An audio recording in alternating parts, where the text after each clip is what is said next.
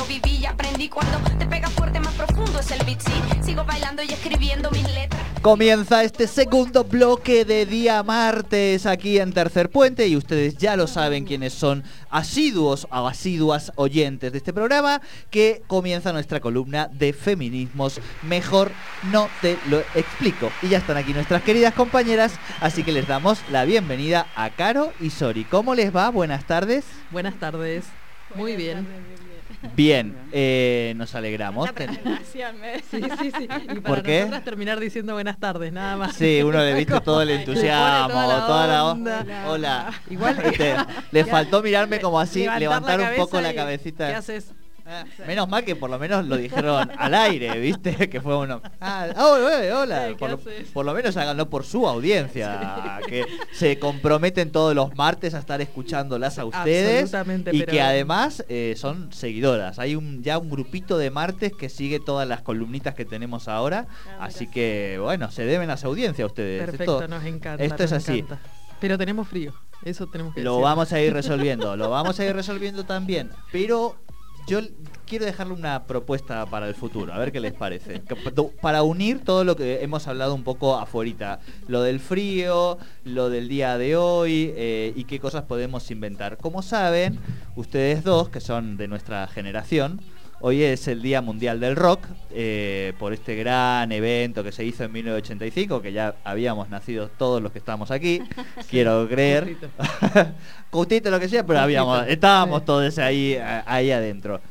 Y yo hoy decía, claro, en algún momento seguramente a las chicas se les va a ocurrir y vamos a armar, porque creo que es un, un concepto maravilloso el de el feminismo y el rock, ¿no? Sí. Creo que ahí hay como un tema. Y entonces, claro, ahí dije, ¿y por qué no le damos hasta una vuelta de tuerca y armamos también que puedan venir ese día justamente al- algunas rockeras, digamos? Yo pensé que nos iba a proponer que cantemos nosotros. No, no, no, no. Ah, Cuidemos, a, que yo... cuidemos a la audiencia. A ¿Vos usted, la a usted la conozco y vamos, a ¿Vos ellas todavía no las he escuchado Bueno, cantar. pero Caro canta, así que ya está, listo. Pero podemos llamar a profesionales, o sea, no hace falta Ah, que todo sea Ah, autogestivo, compañeras. Claro. Acá hay presupuesto, por favor, la duda ofende. No, y ahora sí vamos a lo del presupuesto. Y entonces pensé, digo, po- Perdón, pero... No, usted lo tiene grabado esto, Fer, ¿no? Gracias, Eh. gracias. No, porque después, claro, uno tiene que, viste, después, viste cómo es, ¿eh? Pero si la Le pone picando. toda la onda en la presentación. Hola, ¿viste? Qué bárbaro, uno viene con ideas para un- contenido. Es un espacio que se pone malo, mal. Y Y, va pasando contenido- los- el tiempo y más malo se pone. Contenido y además con presupuesto, les dije y todo. Y así. Digo, ¿por qué no organizar aquí en la, en la Vera, que se puede organizar técnicamente en algún momento, un pequeño recital eh, de cierre de final Uy, de año con mujeres? Qué groso. Sí, ni hablar. ¿Les gusta? o- Sí, sí, sí, sí. ah, No, me encantó, me encanta. Nos Bueno, encanta se los dejo ahí. Si no quieren, no, pero era una simplemente idea que se me sí, había sí. ocurrido. Ahora sí, vamos con la ley de etiquetados y Juana Zurduay. Estar en la arena, bañarme en el mar sin razón, sin problema. Bien. Eh, Bueno, nada, se nos ocurre, bueno, es un tema que, que- que- que, bueno, que para nosotras eh, tiene, tiene mucho que ver, ya en el transcurso de la charla se van a ir dando cuenta, pero justo en el día de hoy, digo, como para ver una introducción de por qué empezamos a hablar de este tema, a las 15 horas, o sea, ya hace una hora debe haber empezado la sesión en la Cámara de Diputados a tratar una ley que se llama Ley de Etiquetado eh, Frontal, que ya tiene media sanción en Cámara de Senadores el 29 de El octubre. 29 de diciembre. Ah, de diciembre. Del eh, el año pasado y ahora empieza el debate en, en diputados, así que bueno, no, no nos pusimos a, a trabajar en el tema y, y queríamos comentárselo a la audiencia de qué se trata la ley de etiquetado. Sí, eh, básicamente es justamente eso, et- eh, un etiquetado frontal en todos los, los productos que se venden en el mercado, donde a- aclara eh, o, o deja ver una transparencia en los ingredientes que, tiene, que tienen los, los alimentos que se consumen. Eh, no el ingrediente en sí, sino que puede contener eh, más azúcar o más sodio, o sea, eh, que contiene ese exceso que, que como que supera lo, lo establecido por de la dosis diaria recomendada para, para por la. Organización Mundial de la Salud. Eh, ese es principalmente el, el- el primer punto que establece la ley de etiquetado frontal. El poder eh, tener una, mm, a simple vista, una, una información que, porque si vos tenés que ponerte a leer todos los ingredientes que esté, cada eh, vez. eh, en letra chiquita detrás nor- No, normalmente. no, es un etiquetado Claro, adelante, octogonal eso. negro que ya eh, está en otros países, la ley de etiquetado Sí, frontal sí. está en, en varios países de, de América Latina. Está en Chile, la primera que salió salió en Chile, está en Brasil, está en Perú, está en Uruguay y está en México también. México fue el último país de América en el que se, en el que se sancionó la ley, que ya está implementada, también fue el año pasado la sanción de la ley. Y lo que, lo que es como un llamado de atención, o sea, claramente que esté en negro grande para que uno pueda prestar atención e, ir, si querés, a los, a los ingredientes que contiene eh, ese producto. ¿sí? Entonces, porque vos cuando vos lo lees, eh, en realidad no está claro, no se sabe cuál es la veracidad que tiene, o sea, contiene azúcar. Ok, lo que no te dice es qué cantidad de azúcar contiene. Contiene sodio. Y después tienen un montón de ingredientes que son, por lo general, siglas eh, o conservantes, y te ponen siglas, y te Sí. ponen cosas que uno... Cosas eh, científicas y demás. sí. no, que no entendés, contiene mucho, mucho procesado, muchos químicos, que lo que terminan haciendo es perjudicando este, a la salud, claramente. Y entonces lo que se busca con esta ley es que vos tengas una información de entrada, que puedas ver eh, eh, de entrada lo que, lo que puede contener, qué tan dañino puede ser para la salud ese producto, y entonces puedas eh, un poquito elegir, un poquito decidir. ¿sí? O sea, nosotros claramente no tenemos decisión en el consumo de, de alimentario. O sea, no, no tenemos, en el consumo en general no tenemos decisión. Nosotros consumimos lo que nos pone el sistema, lo que nos pone la industria. No hay una libertad. Entonces, dentro de esa, de esa decisión impuesta, lo que se busca es que al menos sepas qué es lo que estás consumiendo y sepas cuál es la- el, el nivel de daño que puede hacer a tu, a tu cuerpo, a la, a la salud eh, de las personas, sobre todo en los niños, Porque lo que, lo que pasa es que eh, los mayores consumidores de productos azucarados son eh, los niños. Entonces, lo que se busca es justamente eh, como que los padres puedan tener esa, esto de decir, bueno, te doy yogur porque es más sano que una galletita y cuando vas a los ingredientes contienen exactamente lo mismo. Entonces, el yogur sigue siendo tan nocivo como las galletitas. ¿No? Claro. Entonces, es poder tener esa, Y ahí, esa información. y ahí yo pensaba, y yo es algo que, que, que, que- que trato de, de- de- de ir metiendo como la semillita, yo pensaba que también eso puede ser el disparador para que desde las industrias, e incluso desde los diferentes gobiernos, eh, puedan ir interfiriendo en, bueno, eh, esto obviamente tus ventas van a bajar porque a partir de acá, o sea, la gente que hoy me parece que también tenemos otra conciencia como ciudadanía en cuanto Sí. a lo que comemos, que tal Sí, vez sí. antes cuando nosotros éramos chicos eso no ocurría. Tomar la leche, o sea, no importa que la- esa leche está llena de No antibióticos. había tantos o- procesados. Que- No, Cuando pero... vos eras chica no desayunabas Coca-Cola, por ejemplo. No, no, no, no. Bueno, Bueno, hoy los no, pibes no estaba, no estaba. Y, le- y, la- y los productos lácteos, por ejemplo, la leche o el yogur, eran otros. Hoy Sí. tomamos un producto lácteo que ya no es el mismo, o sea, lamentablemente está lleno de antibióticos. No, no, vos, de- vos pensás que vas a, Sí. entiendo, vos, vos pensás que vas a consumir una crema de leche por decir algo que, que, que tiene una crema de leche.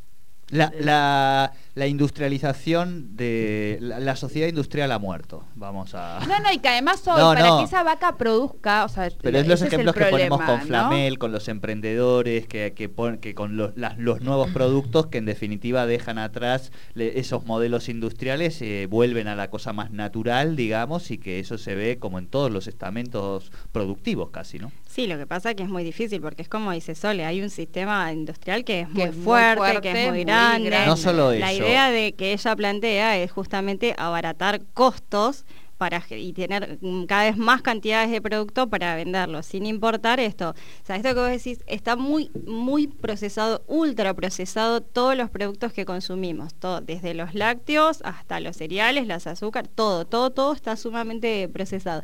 Y eso para, es, es justamente eh, es refinar lo más que se pueda el producto Sí. y agregándole un montón de ingredientes químicos que terminan siendo súper perjudiciales para nuestra salud para que simule ese, ese, ese sabor este, Porque se nos original. educó, claro, pero aparte se Original. nos educó a ver, por ejemplo, el, az- el azúcar que sea blanca es El- el hiper cacao. cuanto más blanca, Pura, más, sí, sí, más sí. rica, El- más el pura, cacao. más, ¿no?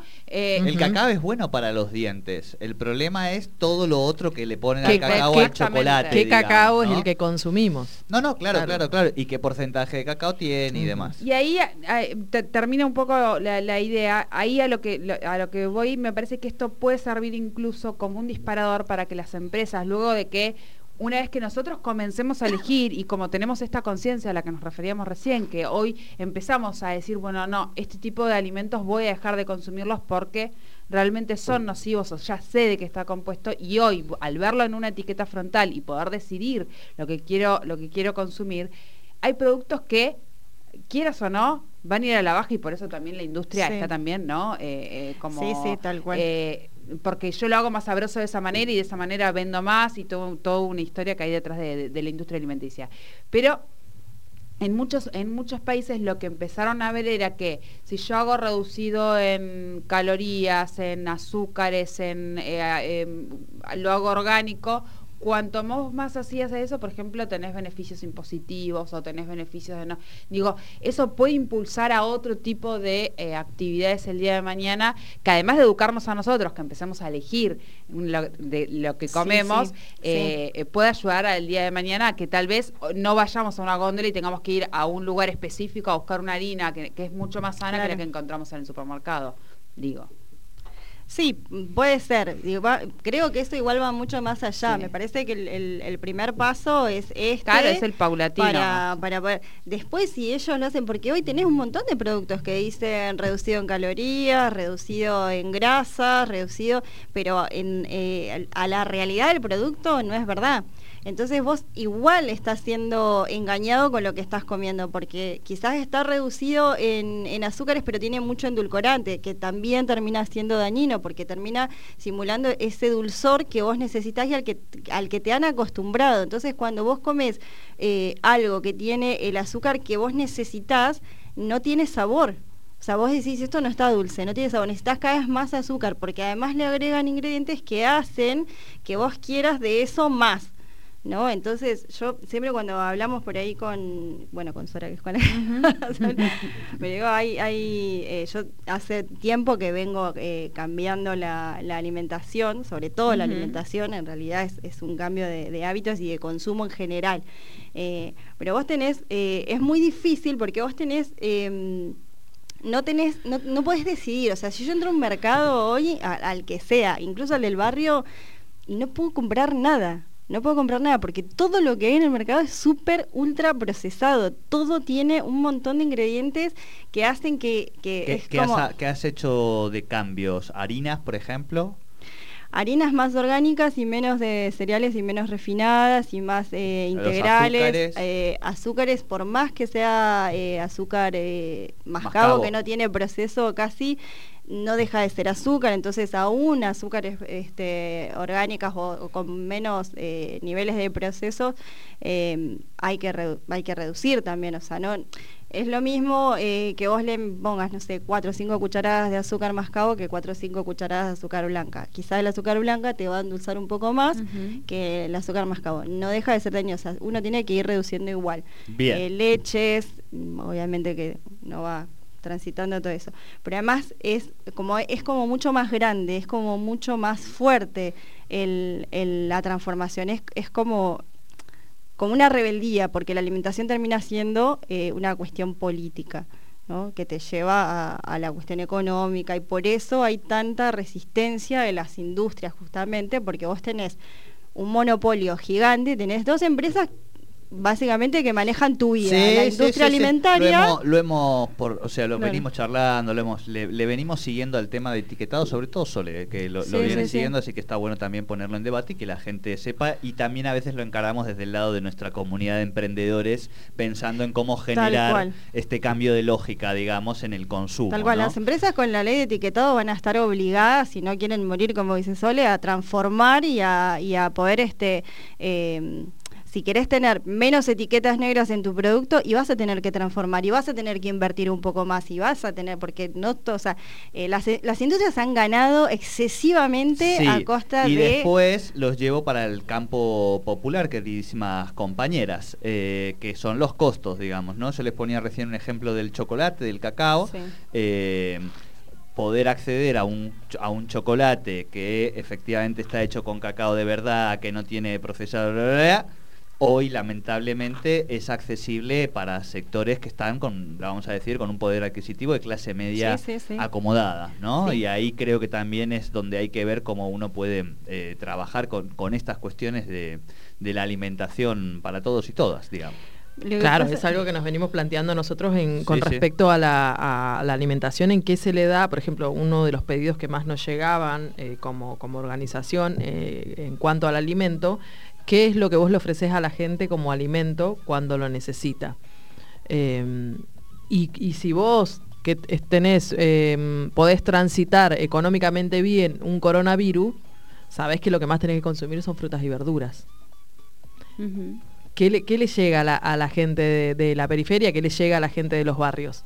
O sea, le llegaban solo secos. O sea, lo único húmedo que te llegaba es aceite. Y lo que nosotras venimos viendo en las alimentaciones, que, está, que, no está bien, digo, como para llevarlo adentro de la casa, si estás mal, ¿qué tomas? Y una sopa de vitina. ¿Qué es la vitina? harina, claro. Eh, azúcar, sal y aceite. Eso es la vitina. Entonces eso es lo que llevas al hogar. Y la gente que era lo que te... Y verduras, y sí, lógico, ¿cómo no hay verduras? ¿Cómo los municipios no repartían verduras? Esto también nos lleva a una discusión de qué es lo que se produce en cada zona, qué es lo que se come, cuándo se come. O sea, al día de hoy seguimos comiendo tomates. No, nosotros no. Pero vos vas al mercado. Vamos incorporando los lentes del consumidor responsable que semana a semana nuestros emprendedores locales nos promueven. Digo, tiene que ver con eso. Claro, yo siempre lo decimos. Justamente yo antes compraba desodorante fabricado en Brasil de una gran industria francesa y hoy se lo compro a los chicos de Flamen que son de acá a 10 cuadras del barrio. Ni hablar. Y estoy, eh, digo, estoy eternamente agradecido. Sí, sí, sí, es lo que hablamos nosotras con el acceso todo el tiempo. Digo, bueno, eh, recorremos bastante por por nuestra militancia, por nuestros laburos, recorremos bastante y vemos eso, que en el barrio, o sea, vos vas al mercado del barrio y ¿qué es lo que te venden? Lo que está barato en el mercado, no hay opción de, elegir. Un, un, poco pasa por la conciencia y otra cosa y otro poco pasa por em, pasa por lo que te vende el mercado. La realidad es que el mercado concentrador ya no queda cerca de los neuquinos. No. ¿Y qué es lo que tiene el mercado concentrador? ¿Cuál es la orientación de la idea. Y la, idea de los mercados es el control, es el control de tus cuerpos y es el control de tus tiempos. Por eso es que ahora hacemos una polenta en un minuto y saborizada. Un minuto, ¿qué haces en un minuto? O sea, ¿tanto te lleva hacer, hacer vos los fideos y cocinarlos? La polenta, que es algo que consumimos nosotras, un minuto, ¿en serio? ¿Algo más le tienen que agregar a eso? Sí, le tienen que agregar algo más. Y es saborizante porque encima ni siquiera, o sea, tenés que comer una polenta con sabor, ah, espinaca, ¿qué viene? Espinaca, espinaca y después no sé qué otra cosa más, o sea, ¿por qué? O sea, es tan difícil eh, hervir una polenta en más minutos y hacer espinaca por otro lado, y parece que sí. ¿Qué es lo que quiere el consumo? ¿Qué es lo que quiere el capitalismo? ¿Qué, qué es lo que quieren las grandes industrias? Controlar cada vez más tu cuerpo, controlar cada vez más tus tiempos. Claro, pero también ahí por eso yo digo que me parece que esto tiene que ser un disparador para que la gente exija otra calidad también en ese consumo, que empiece a exigir, pero bueno, claro, también, o sea, si nosotros nos damos esa primera herramienta, por eso para mí es el primer paso, si nosotros nos damos esa herramienta, lo digo, eh, y en esto no quiero poner porque son el modelo, porque no, porque tiene todavía muchísimas fallas, pero digo, en España hoy en un supermercado comercial, uno encuentra la bolsa de espinacas orgánica y demás y está al mismo precio que la de la marca comercial. Y la gente termina optando, o sea, uno solo con esta, con esta educación que uno va adquiriendo, solo se va a ese tipo de productos. A la industria no le va a quedar otra que también, independientemente de que nos quiera gobernar, digo, nuestra alimentación y nuestros cuerpos, no le va a quedar otra que emigrar, que ir a ese, a ese tipo de, camino. O sea, yo lo vi y a partir de ahí uno, claro, porque también uno entiende cuáles son las limitaciones. Hoy cuando uno va a comprar algunos alimentos que tienen que ver con, con cosas orgánicas, hoy eh, en algunos productos específicos son excesivamente caros, pero porque claro, no, no, no tiene salida, no, no hay porque la gente no accede en cuanto a porque es conocimiento. caro, pero porque además es caro, eh, es caro producir eh, los claro. productos. Entonces ahí vos te das cuenta, vos decís, ¿por qué este producto que en, a la vista parece igual que el otro, este es tan caro y este es tan barato? La margarina, la margarina. La margarina y la manteca. Yo no, no consumo ninguna de las dos cosas, pero una es sumamente barata comparada con la otra. Yo, que no consumo manteca de origen animal, y tengo que hacerme la manteca, me resulta carísimo hacerme la manteca. O sea, el, el- mismo gramaje de manteca de, de- de- de leche de vaca, el mismo gramaje de margarina, a mí me sale cuatro veces más hacérmela eh, yo, ¿no? Además que no tenés las opciones, o sea, vos no vas al mercado y tenés la opción de decir, bueno, tenés esta manteca que quizás es un poco más caro, ni siquiera tenés la opción, te lo tenés que hacer. ¿Por qué es tan barata la margarina? La margarina está a una molécula de ser plástico. Entonces, es eh, el, el- te abaratan tanto, tanto, tanto los y, a la, y a- y a la- a la vista parecen exactamente lo mismo. ¿Me entendés? Eh, Entonces tiene que ver con eso. ¿Qué? Yo no quiero interrumpir este momento, pero nos quedan cuatro minutos y ustedes tienen que Ojo. relacionar esto con Juana Zurduy. No, no nos íbamos a relacionar con Juana Zurduy a No. esto. Ay, pero, pero- me engancharon entonces. No, yo no, no, no, Es no, todo no, no. relacionado No. porque Yo son- pensé que era una pared. Era... No, no, realidad tiene que ver no, con- no, con- no, lo que con el tiene que ver con la independencia de los Tiene cuerpos, que ver ¿por con la no independencia, con la independencia general. vamos. Nosotros a esto, ¿por qué, ¿por qué lo traemos a esta mesa de feminismo? Y porque nosotros lo que buscamos en esta lucha, el feminismo, es justamente el poder de decidir sobre nuestros cuerpos, sobre los- el consumo, sobre la sustentabilidad de lo que, de todo lo que nos rodea y, y lo económico. ¿Por qué hay pobreza? Porque hay un mercado que te dice qué comer, porque hay un sistema que te dice qué comer, qué pensar, qué decir, cómo intervenir tus cuerpos. Eh, los cuerpos de las mujeres sobre todo, porque al, al, digamos, al momento de la, del- del- de la pobreza, que es lo que dices ahora, esto estamos a julio y seguimos comiendo tomate, o sea, y no conocemos toda la vegetación que tenemos en nuestra zona y que sí es comestible y que te da los mismos nutrientes que te puede dar un montón de, de otras eh, frutas y verduras, o más quizás, porque es de acá. Entonces, es volver al consumo este que decís vos más ancestral, pero conocerlo, saberlo. Y eso va contra todo un sistema. Contra todo un sistema que te vende eh, mierda con rico olor, con rico sabor y con, con rico este y con, con lindo color, todo empaquetado, todo bonito. Y después, eh, esa es la industria alimentaria, y después hay una industria farmacéutica que eso que te dio antes y que te enfermó te lo va a curar con esto que también es más de lo mismo.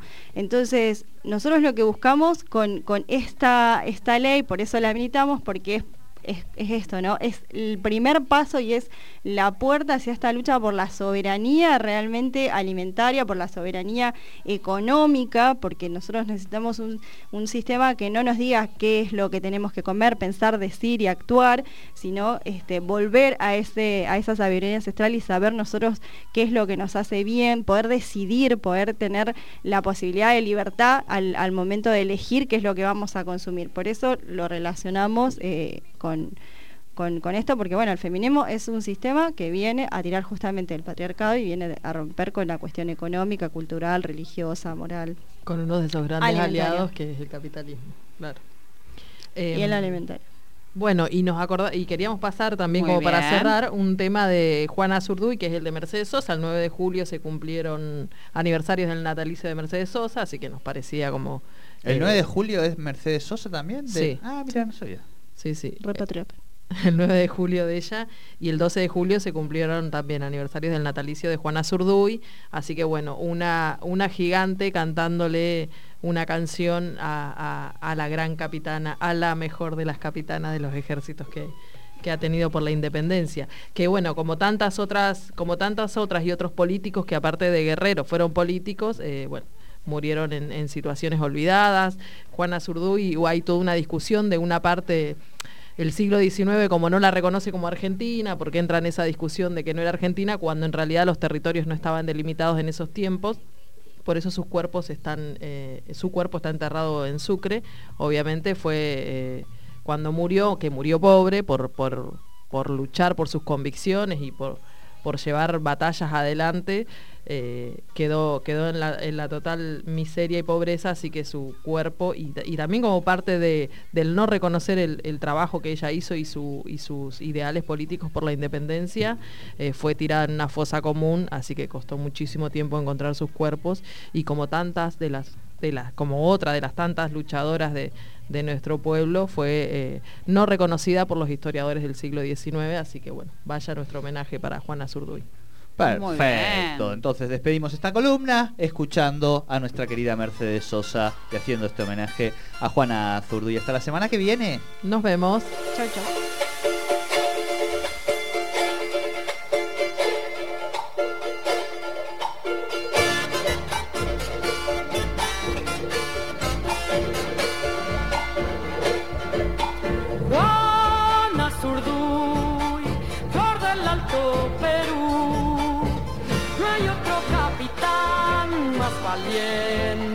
Tú.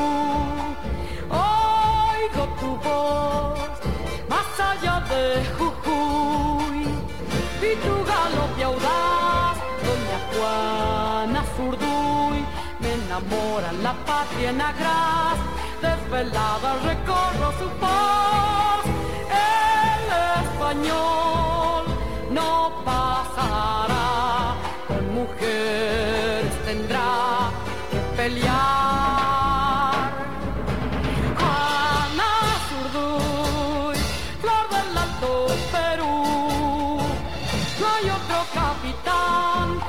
valiente que tú.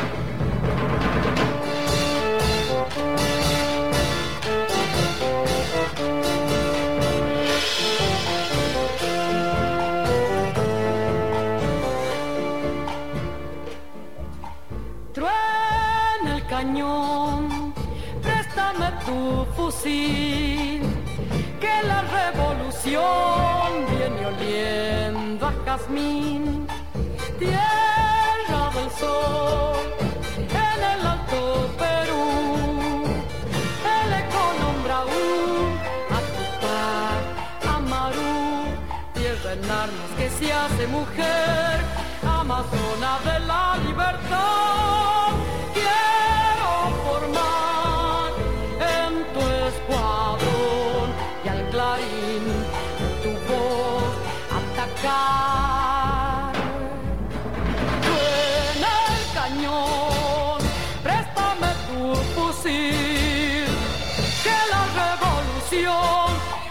Oliendo a jazmín.